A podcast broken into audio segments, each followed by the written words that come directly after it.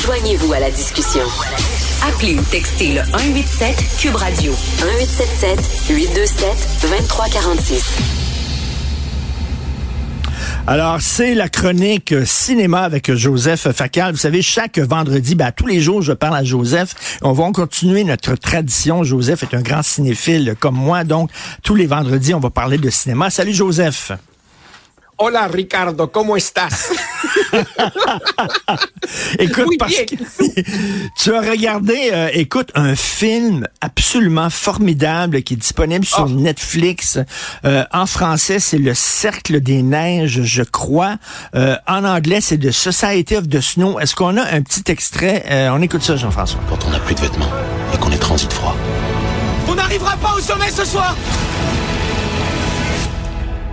Quand on n'a plus rien à manger et qu'on agonise. Si on mange pas, on va mourir. Manger quoi? Alors, rappelez-vous, c'est en 1972, c'est une équipe de rugby euh, d'Uruguay qui allait jouer au Chili, prennent l'avion, l'avion s'écrase dans les Andes, et là, ils sont là pendant deux mois et demi, en pleine neige, sans aucun secours, ils ont faim, il n'y a rien à manger, ils décident de manger les cadavres de leurs collègues qui sont là. Euh, euh, Joseph, il y a déjà eu un, un film dans les années quoi 80-90 qui s'appelait Alive, je crois, sur cette histoire-là. C'est une histoire très connue. Mais là, on a refait un autre film et euh, je t'ai écrit en disant il faut que tu le regardes. Premièrement, toi, tu viens d'Uruguay, donc j'imagine ça, ça touche. avec quel âge quand c'est arrivé cette histoire-là? J'avais 11 ans quand cette histoire-là est arrivée. Euh, ça faisait deux ans que nous étions au Québec. Nous sommes arrivés en 70. Euh, cette affaire-là s'est passée en 1972. et, je dois te dire, Richard, que j'ai évidemment regardé le film en version originale, en espagnol, et j'ai retrouvé les accents de mon enfance. Ah ouais. parle espagnol comme on le parle en Uruguay, c'est-à-dire pas du tout comme en Espagne. Ils ont même trouvé des gueules de, de, de, là-bas. Je ne sais pas si ces jeunes acteurs-là sont uruguayens ou espagnols, mais ils ont le physique des jeunes hommes de ce pays-là. Et bien entendu, les scènes urbaines tournées à Montevideo m'ont fait voyager dans mon enfance, les scènes à l'aéroport. Richard, j'avais 7, 8 ans, j'étais un gamin. Mon père m'amenait à l'aéroport, qui était en banlieue, juste pour voir décoller et atterrir les avions. C'était mon grand fun. Alors, même si l'histoire est dramatique, j'ai pris beaucoup de plaisir à le regarder et le film trouve le moyen de renouveler une histoire mille fois racontée. C'est extraordinaire. Je sais que pour nous, les gens des médias, faire de la pub à Netflix, bon, on a un petit peu un malaise. De grâce, de grâce, allez regarder ce film extraordinaire. Tout est bon là-dedans. La direction photo, ça a été tourné, je crois, en Espagne. La direction photo est sublime. La psychologie des personnages, la subtilité des dialogues, Écoute, la scène de l'écrasement d'avion, moi je suis pas très à l'aise dans un avion, je veux dire, j'ai vu cette scène-là juste la veille de prendre un avion d'ailleurs. Euh, écoute, la scène de l'écrasement d'avion, elle est hyper réaliste et, euh, c'est probablement une des plus grandes histoires de survie. Euh, récemment, Ron Howard avait fait un film avec ces jeunes qui avaient été poignés dans une grotte, je crois, au Chili pendant très longtemps. le film s'appelle 13, je crois. Euh, il a fait, c'était aussi une grosse histoire de survie, mais ça, écoute, c'est exceptionnel. Écoute, des, des, Dieu sait si Hollywood nous en a servi des histoires de survie. Euh, Apollo 13, Castaway, Captain Phillips, The Revenant, euh, 12 années une esclave, euh, et, et, même, et même, bon, Werner Herzog, Aguirre, La colère de Dieu, ils sont perdus dans la jungle. Et ce film-là trouve le moyen de, de, de, de, renouveler, on embarque comme c'est pas possible. Évidemment, c'est dur de ne pas divulgacher, mais quand vient le moment des grandes décisions, les dialogues, les discussions qu'ils ont entre eux, on le fait-tu ou on le fait-tu pas, c'est extraordinairement bien fait. Et franchement, Richard, Le connaissais-tu, toi, ce Juan Antonio Bayona, le réalisateur? Moi, c'est la première fois que j'entends parler de ce gars-là. Les acteurs, je les connais pas. Euh, euh, bien entendu, bon, euh, tu sais, Roberto Canessa et Fernando Parado, je dis pas pourquoi. Euh, les deux principaux personnages sont évidemment encore vivants. Ils sont des, des mythes vivants en Uruguay pour des raisons Mais- évidentes. Euh, ah non, c'est un très grand Écoute, je, film. je, je, je, vais, je vais divulgacher un, un- un détail parce que je trouve ça absolument brillant la façon dont ils se sont organisés. Et euh, à un moment donné, ils ont dit, il faut manger. Il faut manger des protéines. Il n'y a rien. On n'aura pas de secours parce qu'ils entendent à la radio que euh, l'opération de secours est terminée. On les a pas trouvés puis c'est fini. Ils pleurent en écoutant ça, en disant on est abandonné sur, sur le toit d'une montagne, on a faim. Donc, ils prennent la décision de manger les cadavres de leurs amis. Et là, ben, ils décident, il y a deux personnes. Ces deux personnes-là, c'est eux autres qui vont découper la viande sur les, corps. Et, Ouais. et ils vont amener la viande dans l'avion. Et comme ça, les gens vont pouvoir manger en ne sachant pas qui ils mangent. Donc, on va prendre deux personnes. Eux vont toutes porter le poids de, le culpa- de la culpabilité.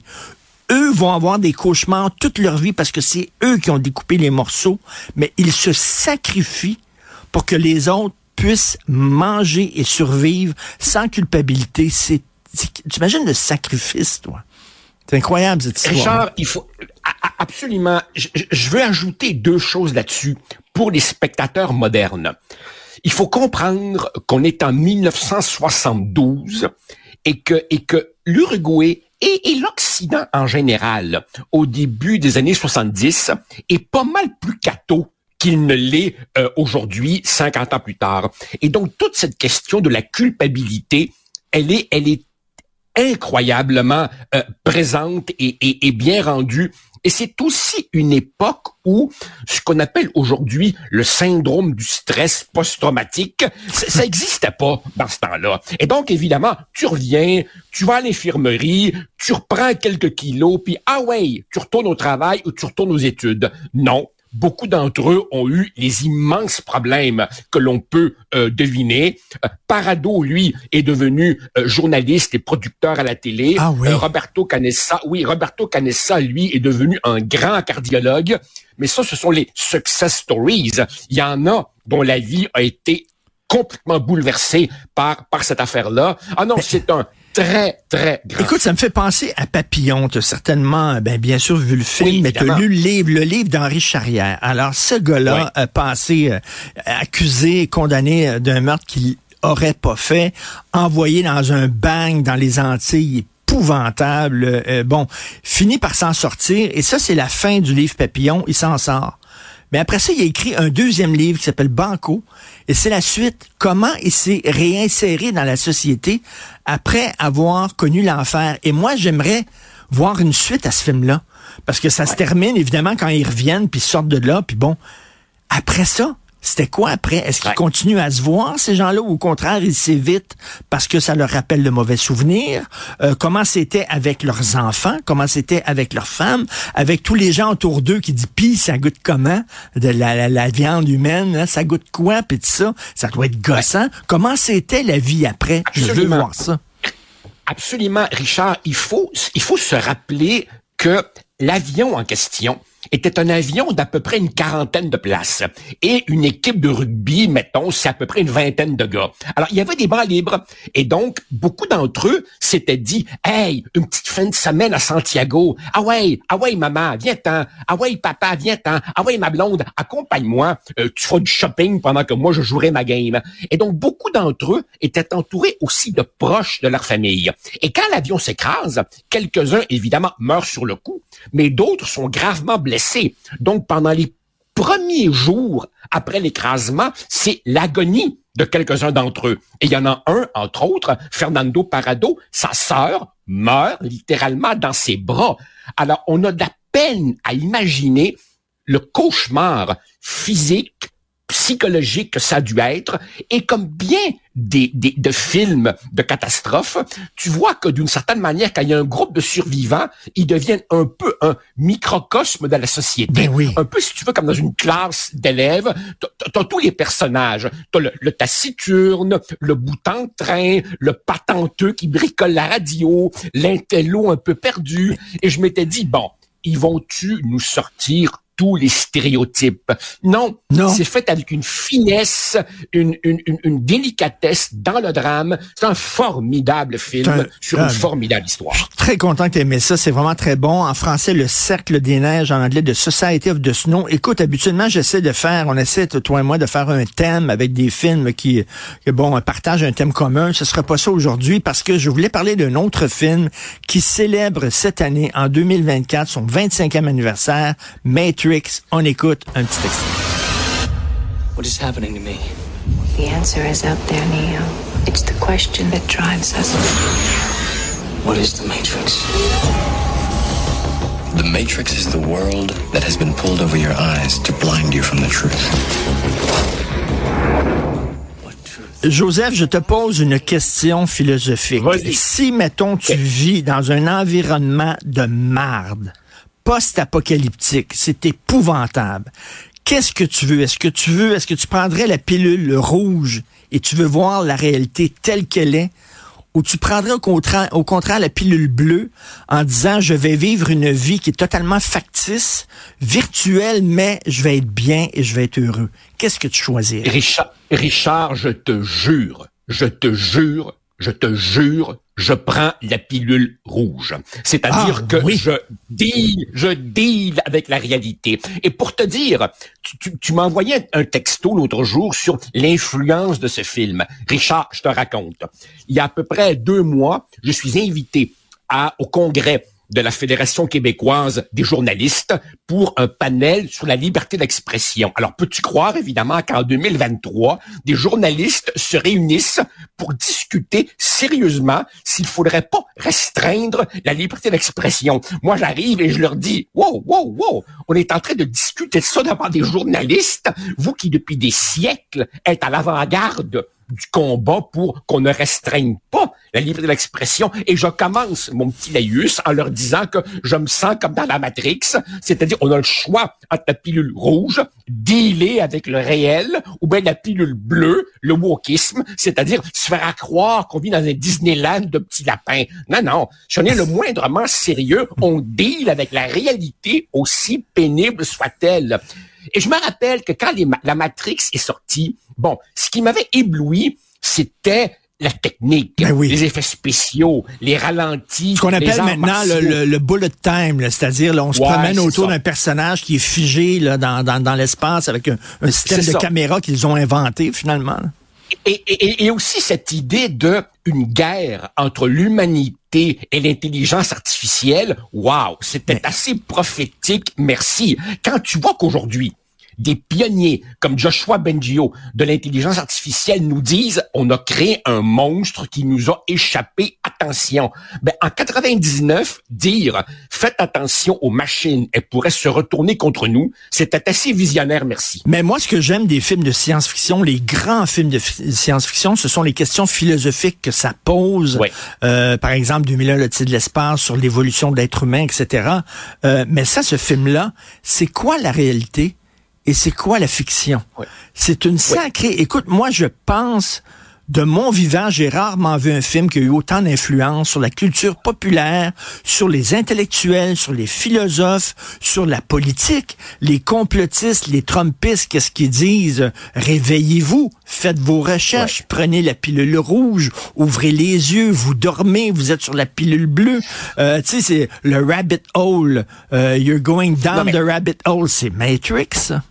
Non, non, non, non, d'accord, mais, mais quand même, on, on, on peut prendre la pilule rouge, comme ce serait mon cas, sans pour autant être, être, être un, un- un conspirationniste qui, qui voit des complots là où il n'y en a pas. Comme je dis toujours aux conspirationnistes qui m'écrivent, je leur dis, vous, votre problème, là, c'est que vous niez le hasard. Non, non, il y a des choses qui arrivent que personne n'a voulu. Mais, mais, mais c'est vrai que c'est un film prophétique, euh, important, et qui, en même temps, c'est sa force, en même temps, joue sur de vieilles, vieilles idées de l'humanité. C'est-à-dire que... C'est la caverne de Platon. Voilà. C'est la caverne de Platon. Dire. On prend les ombres pour la réalité. Exactement, exactement. Et, en même temps, bon, c'est sûr que le film très habilement joue sur cette idée que un jour, un Messie reviendra et il nous guidera vers. Non, non, c'est un film que j'avais beaucoup, beaucoup aimé. Et et c'est un film tellement emblématique de notre époque, permets-moi de le dire, que bien entendu, Larry Wachowski est devenu Lana, puis Andy Wachowski est devenu Lily. Les deux, les deux ont changé de sexe. maintenant, c'est les sœurs Wachowski. Euh, mais, mais écoute, là, on est, on est en train de nous préparer le métavers. OK? Euh, là, Zuckerberg est là-dessus, c'est-à-dire un, monde où il va avoir des commerces où vous, allez pouvoir travailler, vous allez pouvoir rencontrer des gens, mais dans un monde virtuel avec un casque. Et là, euh, écoute, t'es, mettons, t'es quelqu'un qui, dans la vie réelle, ça marche pas tes affaires, ça fonctionne pas. Tu tires le diable par la queue, tu as une job de merde ou alors tu es sans abri puis tout ça. Puis là, on te promet que si dans dans le métavers, tu pourras être un kingpin, tu pourrais avoir des amis, être hyper populaire et tout ça. Je pense qu'il y a des gens qui diraient ben moi regarde, je mets un X sur ma vie réelle et je vais aller dans le métavers, je vais aller dans The Matrix. Peut-être, mais je soupçonne que comme le capitalisme récupère absolument tout, y compris sa propre contestation, et qu'il y a une politique économique du capitalisme à laquelle t'échappes pas, je soupçonne qu'à tout le moins dans les premiers temps, le casque pour t'échapper du réel et la pilule rouge vont coûter une fortune. Donc, ils seront probablement pas à la portée du pauvre sans-abri qui va se réfugier dans une bibliothèque publique, là, tu sais. Comme toujours, comme toujours, les bonnes affaires sont d'abord réservées aux happy few.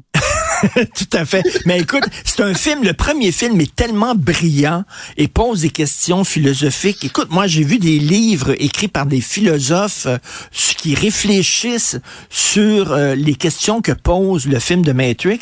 Le premier film est tellement important qu'après ça, ils ont fait deux suites. les deux suites, c'est bien ordinaire. Les deux suites, c'est un film avec des pampans, puis ça tire dessus, puis tout ça. Là. On a vidé euh, le film de toute sa profondeur philosophique.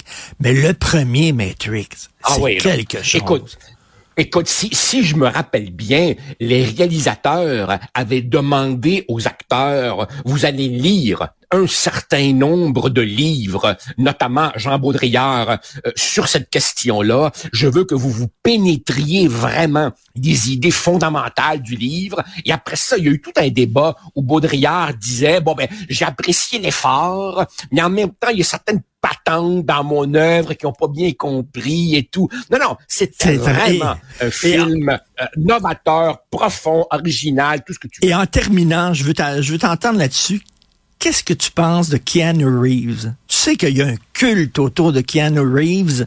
Euh, vraiment, il y a des gens qui le voient comme quasiment une sorte de messie, une icône culturelle incroyable. Moi, je suis un grand fan de John Wick, qui est un film d'action. John Wick, ils ont dit, regarde, on va arrêter de raconter une histoire. Là. Vous voulez voir des gens qui se tirent dessus, ça va être rien que ça pendant deux heures, on va faire quatre films, il n'y a même pas d'histoire, il n'y a rien, on s'en fout, c'est des gens qui... Mais lui, Keanu Reeves, une, une, façon très particulière de jouer, c'est-à-dire qu'il n'y a aucune émotion. C'est comme un robot, c'est une page blanche et tu mets ce que tu veux mettre sur son visage. C'est très spécial. Oui, oui, c'est un acteur dont je reconnais certainement le talent, mais je ne peux pas te dire qu'il m'a euh, ébloui ou, ou, ému comme comme comme Johnny Depp ou ou ou ou, ou, d'autres. Évidemment, bon, euh, c'est peut-être une question générationnelle. Moi, que veux-tu euh, Après Pacino et De Niro, j'ai ben ben ben la misère là. Tu sais, il y a peut-être un phénomène générationnel. Je suis déjà un petit peu asbinisé en, en termes de, de, de référence d'acteur. Oui, oui, il est absolument très bon, mais je ne lui voue pas un culte particulier. Merci beaucoup, Joseph. Merci. Bon week-end. On se reparle de politique lundi. Merci. Bye.